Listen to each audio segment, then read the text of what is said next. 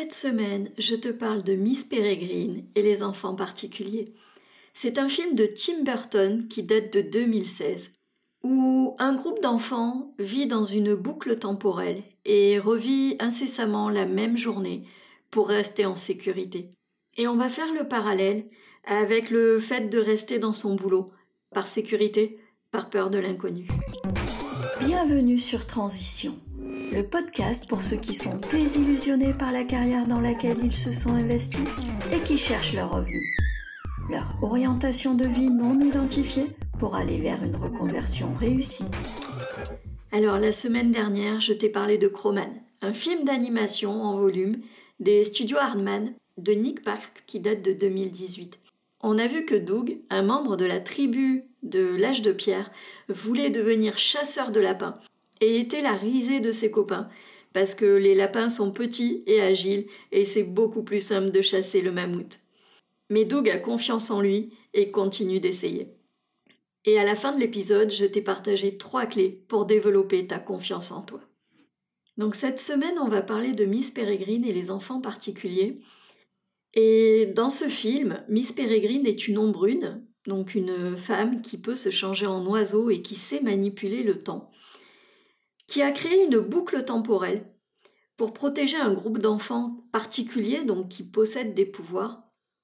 Et elle veut les protéger alors des sépulcreux, qui sont eux aussi des, des particuliers, en tout cas ils sont des anciens particuliers, qui ont cherché à devenir immortels, et le processus les a transformés en monstres. Et aujourd'hui, ils doivent manger les yeux des enfants particuliers pour retrouver une apparence humaine, et donc ils les chassent. Et pour mettre ses enfants en sécurité, Miss Peregrine a créé une boucle et les enfants vivent toujours la même journée.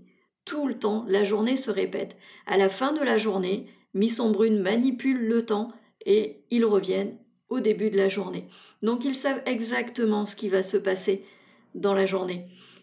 Ils savent que euh, tel oiseau va se blesser et va avoir besoin d'être secouru. Ils savent, euh, voilà, ils savent tous les événements de, la journée. Et du coup, ils renoncent à vivre euh, leur vie pour, euh, pour cette sécurité. Ils restent indéfiniment enfants, au même âge, au même jour. Ils gardent leur mémoire hein, à chaque fois des, jours, mais, mais voilà, ils n'ont pas, pas de vraie vie, ils ont un emploi du temps à respecter parce qu'il y a telle chose à faire à tel moment, tel, voilà. Donc tout, tout, leur emploi du temps est, est rythmé par ça et ils ont seulement des, des temps de liberté entre, entre deux moments où ils ont une action euh, spécifique à faire. Et moi, ce film euh, me fait faire le parallèle avec quand on est malheureux dans notre boulot et qu'on y reste. Parce que, oui, dans ces moments-là, en tout cas moi, quand je l'ai vécu, j'avais un peu l'impression de vivre toujours la même journée Ok, il y a des choses différentes dans, le boulot, hein, toutes les journées ne se ressemblent pas. Mais en même temps, quand tu n'es pas heureux dans ton travail, euh, elles te semblent quand même assez identiques. Surtout si le problème est que tu t'ennuies et que tu ne te retrouves pas dans ton travail. Parfois, tu es surchargé, mais dans ce cas-là, c'est la même chose. Tu es tellement surchargé que tu ne vois pas passer les journées et finalement, tu as l'impression que les jours s'enchaînent et que plus ça va, plus ils se ressemblent. Et pourtant, comme les enfants particuliers, on préfère la sécurité au fait de vivre réellement et de retrouver notre, liberté. Alors tout ça, ça s'explique, hein, bien sûr. Notre cerveau, il préfère les habitudes inconfortables plutôt que l'inconnu. Pourquoi? Parce que lui, sa fonction principale, c'est absolument pas notre bonheur, c'est notre survie. Et donc l'inconnu, bah, c'est prendre un risque. Euh, je te rappelle que ton cerveau, euh, tu as toujours un cerveau reptilien qui est à l'époque de la préhistoire. Et à l'époque, sortir du, du, secteur que tu connaissais très bien, qui était maîtrisé par la tribu, sortir de ta grotte, c'était prendre le risque de te faire attaquer par un animal sauvage. Et notre cerveau, il résonne un petit peu comme ça. Oh là là, attention, si tu quittes ce boulot-là, tu sais pas ce qui t'attend. On dit que l'herbe, elle est plus verte ailleurs, mais c'est rarement le cas. Tu sais pas ce qui t'attend. Là, c'est vrai, ta situation, elle est pas top. Mais bon, ça pourrait être vachement pire. Imagine, tu pourrais avoir des collègues beaucoup moins sympas. Ton patron, il pourrait être encore pire. Tu pourrais avoir des horaires de folie. Euh, peut-être que tu vas être encore plus surchargé de travail. Et puis, il va falloir que tu apprennes des nouvelles compétences. Et ça va être dur. Et, et ton cerveau, il te montre que les raisons de rester là où tu es. Et c'est pour ça que c'est si facile, malheureusement, de relativiser et de positiver quand on est mal dans son travail. C'est ce qu'on est nombreux à faire. Hein. Ouais, allez, mon boulot, il est pas si mal. Il faut que je reste. Regarde quand même les avantages que j'ai. J'ai un bon salaire, j'ai de bons horaires, je suis pas trop loin de la maison. Si je dois m'absenter pour amener l'enfant euh, chez le médecin, je peux. Voilà, tu vas voir tous les avantages qu'il y a à rester dans cette situation-là. Et à l'inverse, tu vas voir tous les risques qu'il y a à quitter cette situation. Ah non, mais peut-être que ça va pas marcher, et puis tu vas te retrouver au chômage, et comment tu vas faire, et si ton salaire baisse, et qu'est-ce qu'ils vont te demander, peut-être qu'il y aura plus de déplacements, et du coup, on reste, on reste dans la situation inconfortable. Et oui, c'est ce que c'est ce que notre cerveau veut, donc lui, il est plutôt, il est plutôt content. Sauf que Bronnie Ware, qui est une aide-soignante en soins palliatifs, a fait une enquête auprès de, ses patients en fin de vie et a écrit un livre à ce sujet, Les cinq regrets des personnes en fin de vie. C'est un livre qui a été écrit en 2012. Et parmi ces cinq regrets, les principaux sont J'aurais aimé avoir eu le courage de vivre la vie que je voulais vraiment, fidèle à moi-même, pas celle que les autres attendaient de moi. J'aurais aimé avoir travaillé moins dur. Ça, c'est les deux premiers principaux regrets des gens en fin de vie. Et moi, ouais, ça, ça m'a fait beaucoup réagir. Parce que bien sûr, quand je me demandais, est-ce que je vis la vie que je veux vraiment? Est-ce que je suis fidèle à moi-même? Et est-ce que je fais ce que j'ai envie ou ce que les gens attendent de moi? Et la réponse était pas celle à laquelle je m'attendais. Bien sûr que si je continuais comme ça, j'allais avoir des regrets à la fin de ma vie. Surtout que je n'aurais pas osé tenter ce que j'avais envie de faire. Je, n'aurais pas osé prendre le risque. Et j'aurais aimé avoir travaillé moins dur. Eh bien, je pense que de toute façon, si tu écoutes ce podcast, c'est que tu es 100% d'accord avec ça aussi. Et on est nombreux dans ce cas-là. Hein. Il y a une enquête en 2021 qui dit que 49% des Français envisagent ou ont entamé une reconversion. Et parmi eux, près de 50% n'ont pas franchi le cap ça veut quand même dire que 25% des Français meurent d'envie de changer de boulot et ne passent pas le cap. On est 1 sur 4 dans cette situation. Moi, je trouve ça énorme. Et parmi tous ces gens hein, qui ont été interrogés, 40% d'entre eux étaient poussés par l'ennui et le manque de sens. Ils cherchaient aussi la liberté et un meilleur équilibre et un meilleur salaire. Mais voilà, 40% par ennui et par manque de sens. Ouais, ben finalement, je me suis rendu compte que j'étais pas si seule que ça euh, à vivre ce que j'ai vécu. Alors je te l'ai dit, 25% des Français qui ont envie de changer de métier, de se reconvertir et qui ne franchissent pas le cap, c'est énorme. Et pourtant, ça se comprend. On a de nombreux freins à ça. Hein. Déjà la sécurité financière. Quand on a un boulot, on a un salaire assuré, et se dire qu'on va changer de boulot, qu'on va prendre le risque que ça marche pas, que peut-être on va se retrouver au chômage. De nos jours, c'est pas c'est pas évident. Il y a eu des périodes où on trouvait du boulot plus facilement, et pour autant, ça restait un frein, je peux te le garantir. Mais je crois qu'aujourd'hui, bien sûr, avec l'incertitude, avec, euh, avec ce qu'on vit, avec le, le contexte économique, c'est encore pire. Un autre frein, c'est le manque de clarté sur le projet. On a cette envie de quitter le métier, on ne s'y sent pas bien, on n'a pas envie, donc on a envie de quitter l'entreprise, mais plus que ça, on a envie de quitter le métier, de faire quelque chose qui nous anime plus, mais pour autant, on ne sait pas ce qui nous anime. En toute notre vie, on a eu un métier qui ne nous plaît pas, ou même si tu es dans mon cas, quand tu en as enchaîné plusieurs et que tu n'as toujours pas trouvé celui qu'il te faut, c'est pas évident de savoir ce qu'on a envie de faire. Souvent, on sait ce qu'on ne veut plus, on sait qu'on ne veut plus de tels horaires, qu'on ne veut plus s'investir comme ça, qu'on ne veut plus le manque de valeur, qu'on ne veut plus... Tout ça, on le sait. Par contre, c'est beaucoup plus dur de savoir ce qu'on veut C'est un petit peu, moi, en tout cas, ce que, ce que je ressentais hein, quand, quand j'ai fait mon, mon brenote et que j'allais voir euh, ma psy. Et je lui disais, mais en fait, je veux tellement fuir la situation que je suis prête à tout, en fait. Je ne sais pas ce que je veux, mais je suis prête à tout envisager pour fuir la situation. Et du coup, ça me générait des peurs. Parce que bien sûr que j'étais consciente de ça. Et donc je savais que mes choix risquaient d'être catastrophiques. Et donc ça me générait d'autres peurs. Le troisième frein, c'est la crainte de l'échec. C'est tellement inconfortable de se lancer dans quelque chose qu'on n'a jamais fait. Il va falloir apprendre. On a des doutes. Est-ce qu'on va être capable? Est-ce qu'on va être doué hein? Parce que soyons clairs, on n'a pas envie non plus de faire un boulot qu'on est juste capable de faire. On a envie d'un boulot où on fait une vraie différence, où on est compétent et, où on se sent apprécié et reconnu. Enfin voilà, il y a, plein d'autres freins. Hein. Souvent, on ne sait pas par où commencer. Par où commencer quand tu veux te reconvertir? Alors déjà, si tu n'as pas d'idée sur quoi te reconvertir, comment euh, définir euh, ce que tu veux faire? On sait que les bilans de compétences existent et on, a euh, cette possibilité-là de plus en plus. Et c'est chouette. Mais en même temps, un bilan de compétences, il se base beaucoup sur le passé, sur ce que tu as fait par le passé. Moi, c'est quelque chose qui ne me tentait pas. Si on étudie mes compétences, ah, je les connais, mes compétences, hein. mais tu vas me renvoyer dans les métiers que j'ai déjà fait, et je veux pas. Donc, comment faire? Par manque d'informations, comment est-ce qu'on peut se former, comment s'y prendre, si on veut devenir entrepreneur, comment créer son entreprise?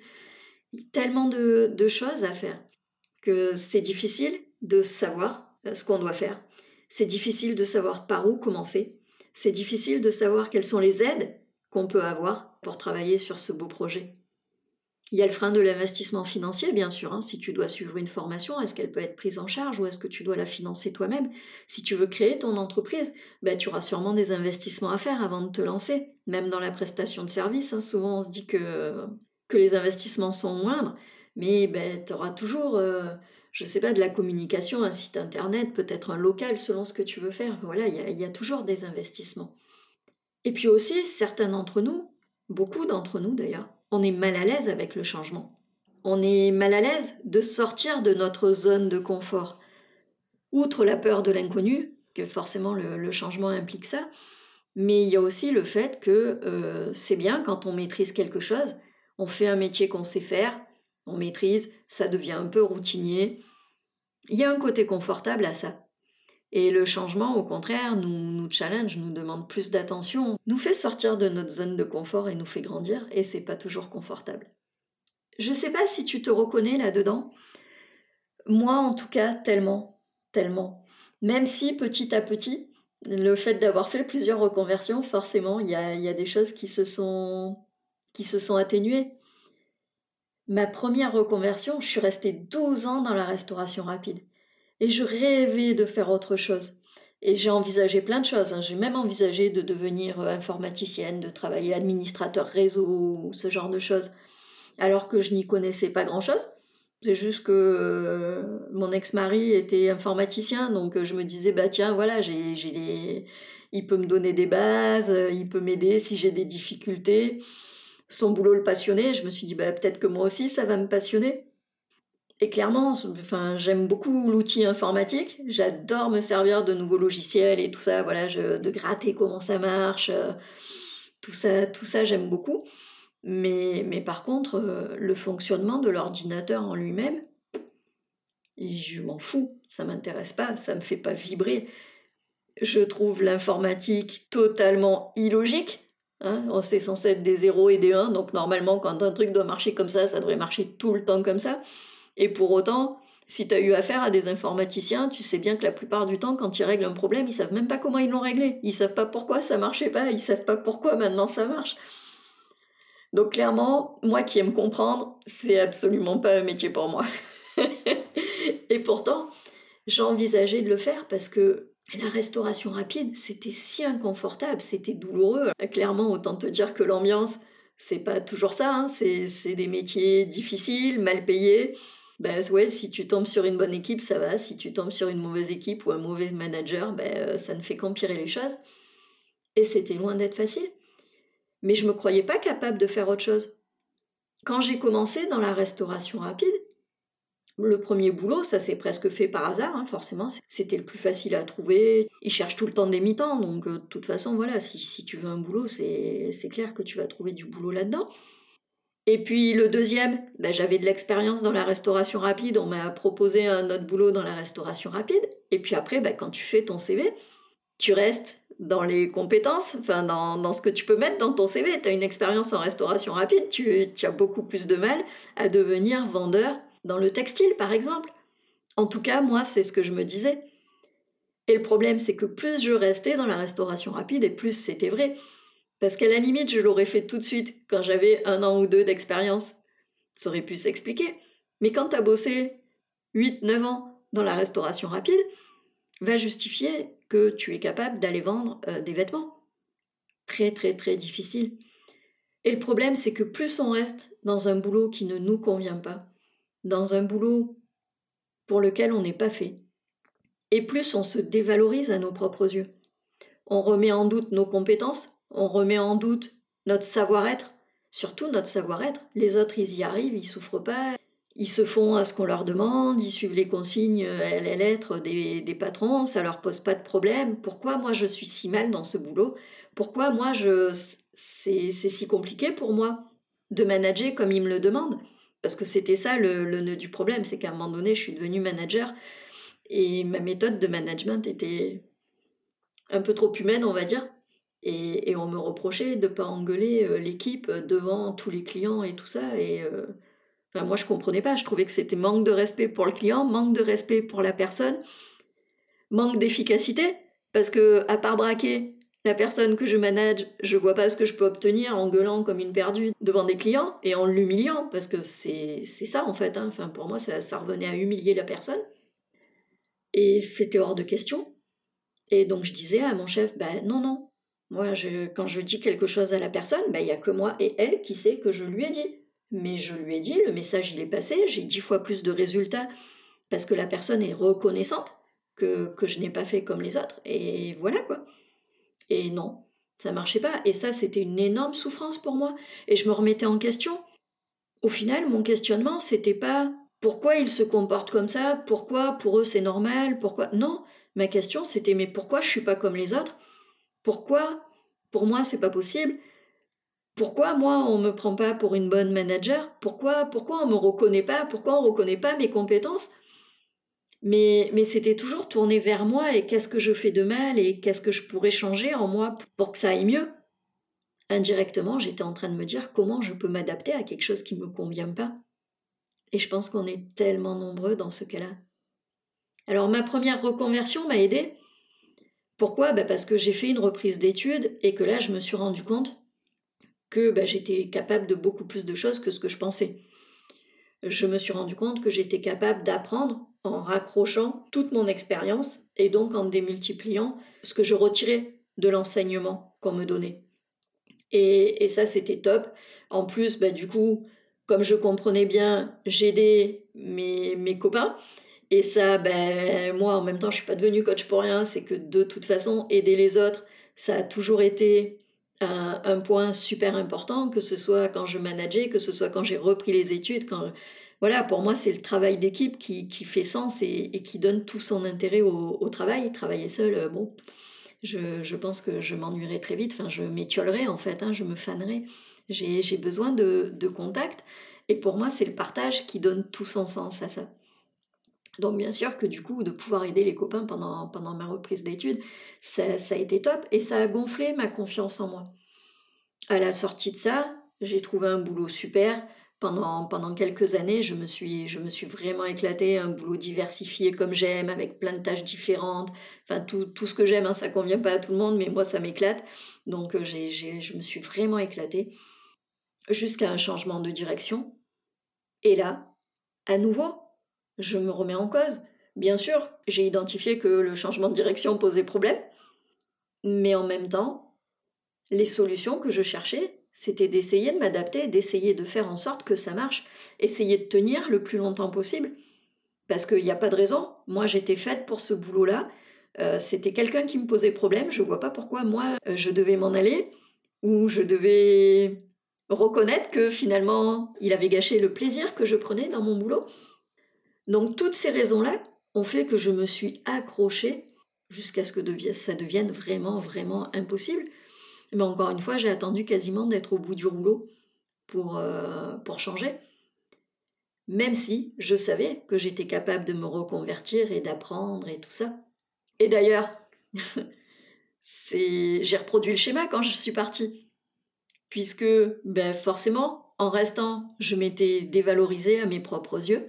J'avais l'impression de ne pas être capable, de ne pas mériter ce poste, de ne pas avoir le niveau d'études pour prétendre à ce genre de poste.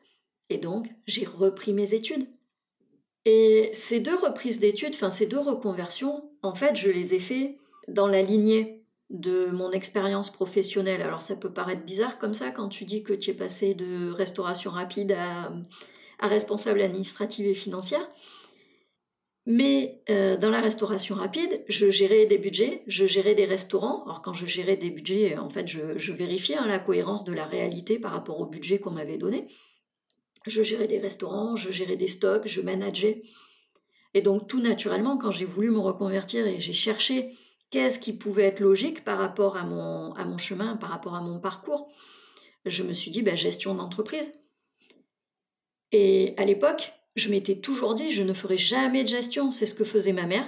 Elle était dans la compta et dans la gestion. Et j'avais dit, je ne ferai jamais ça. Parce que je la voyais pas s'éclater dans son boulot. Je, voyais les problèmes, je voyais la fatigue quand elle rentrait le soir. Et pourtant, elle aimait son travail. Hein. Mais, mais voilà, moi, je voyais les difficultés. En tant qu'enfant, je voyais que ma mère, quand elle rentrait le soir, elle n'était pas disponible, elle était, pas, elle était fatiguée, euh, elle n'arrivait pas à s'amuser, à profiter de la vie. Et donc je m'étais dit, je ne ferai jamais ça. Mais quand j'ai vu mon parcours et que j'ai regardé les possibilités et tout ce qui était cohérent avec le parcours, ben, je me suis dit, ok, je vais encore serrer les dents et je vais me mettre dans la gestion.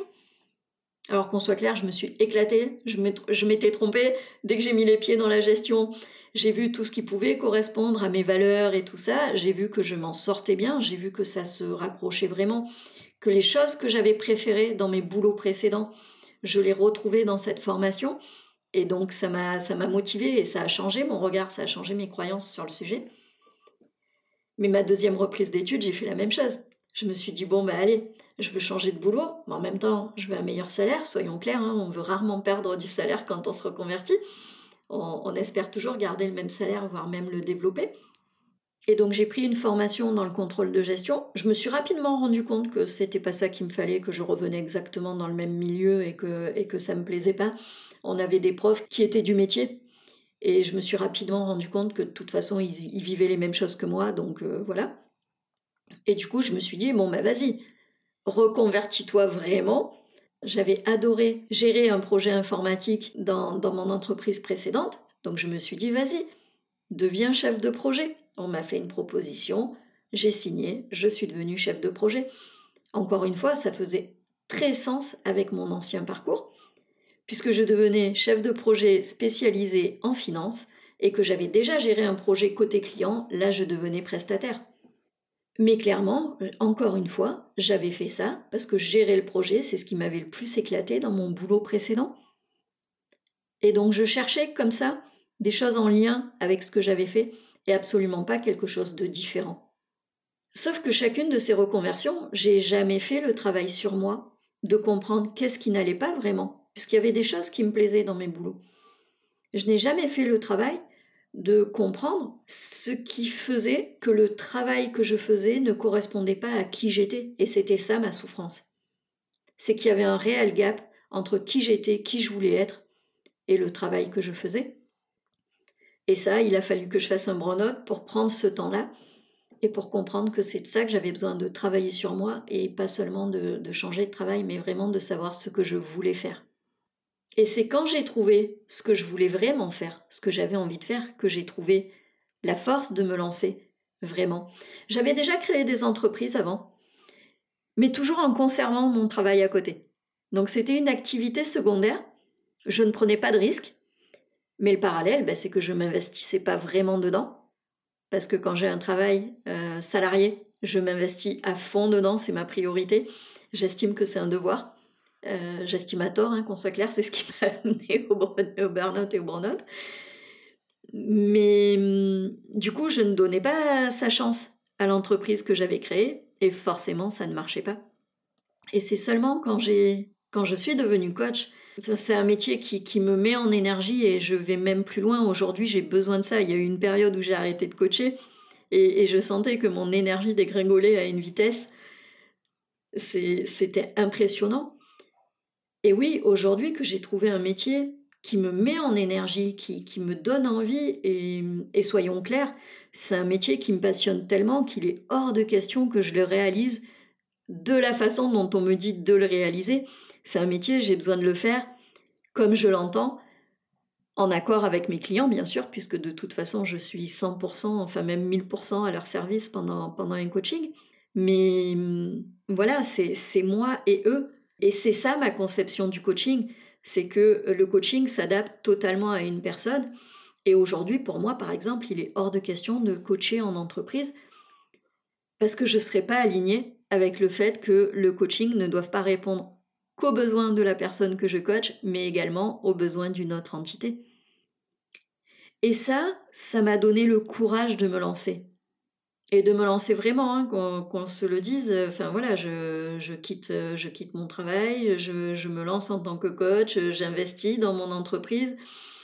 Euh, voilà, je prends tous les risques que je n'ai jamais voulu prendre jusque-là. Et c'est ça la beauté d'une reconversion alignée que tu la fasses dans le salariat ou que tu te lances dans ton entreprise, c'est que de toute façon, elle est alignée avec toi. Donc tu as le courage d'être toi-même, de t'affirmer, de prendre des risques qui te paraissaient impossibles avant. Alors on parle de risques mesurés, hein, je ne parle pas de se mettre en danger, loin de là. Bien sûr que tous mes choix sont, sont mûrement réfléchis, mais en même temps je suis mon envie et je prends des risques que je n'aurais pas pris avant. Je te prends un exemple. Avant, je faisais des, sacs à main en tissu. On m'a fait largement comprendre que je pouvais les vendre et que je devrais créer mon entreprise et tout ça. Et pour autant, je l'ai jamais fait. Et je l'ai jamais fait parce que je pense c'était pas aligné avec moi. J'aime faire des sacs, mais j'ai pas envie d'y consacrer ma vie. J'aime quand un sac plaît à quelqu'un, quand, j'offre un sac et et qu'il a été fait euh, sur mesure pour la personne, avec des couleurs qui lui plaisent, avec des formes qui lui plaisent. Enfin voilà, je suis, je, suis ravie, j'adore ce moment-là. Mais pour moi, ça ne justifie pas l'effort de créer une entreprise, ça ne justifie pas le risque de créer une entreprise. Et puis surtout, c'est un boulot où j'aurais été seule, mis à part le, le moment de vente, qui n'est pas mon truc, je ne suis pas une commerciale ni une vendeuse. Ben, je l'ai fait quand j'étais dans la restauration rapide, mais voilà, je suis pas. Quand c'est vendre des choses que j'ai fait moi et fixer mes prix et tout, c'est pas, c'est pas la même chose. Et à part ces moments-là, je n'aurais pas pu être euh, alignée avec ce que je faisais, j'aurais été trop isolée. Et donc, je te l'ai dit, toutes ces résistances, tous ces freins au changement, ils s'expliquent au niveau des neurosciences, ils s'expliquent. Alors déjà, comme je te l'ai expliqué, parce que notre cerveau se concentre sur notre survie et que pour lui, une situation inconnue représente plus de danger qu'une situation inconfortable. Ça s'explique aussi parce que quand on apprend quelque chose, ça crée un schéma neuronal dans le cerveau. Je vais te prendre l'exemple avec la Madeleine de, de Proust. Qu'est-ce qu'il se passe dans ce phénomène? Eh bien en fait, Proust, quand il mangeait une Madeleine, la première fois qu'il a mangé une Madeleine, il a eu des odeurs qui sont montées à son cerveau. Il y a eu des émotions, il y a eu du goût, il y avait peut-être sa grand-mère qui parlait quand elle faisait les madeleines. Il y avait peut-être des moments en famille. Il y avait toutes sortes de choses que le cerveau a associées à Madeleine. Et donc ça fait comme un chemin dans le cerveau.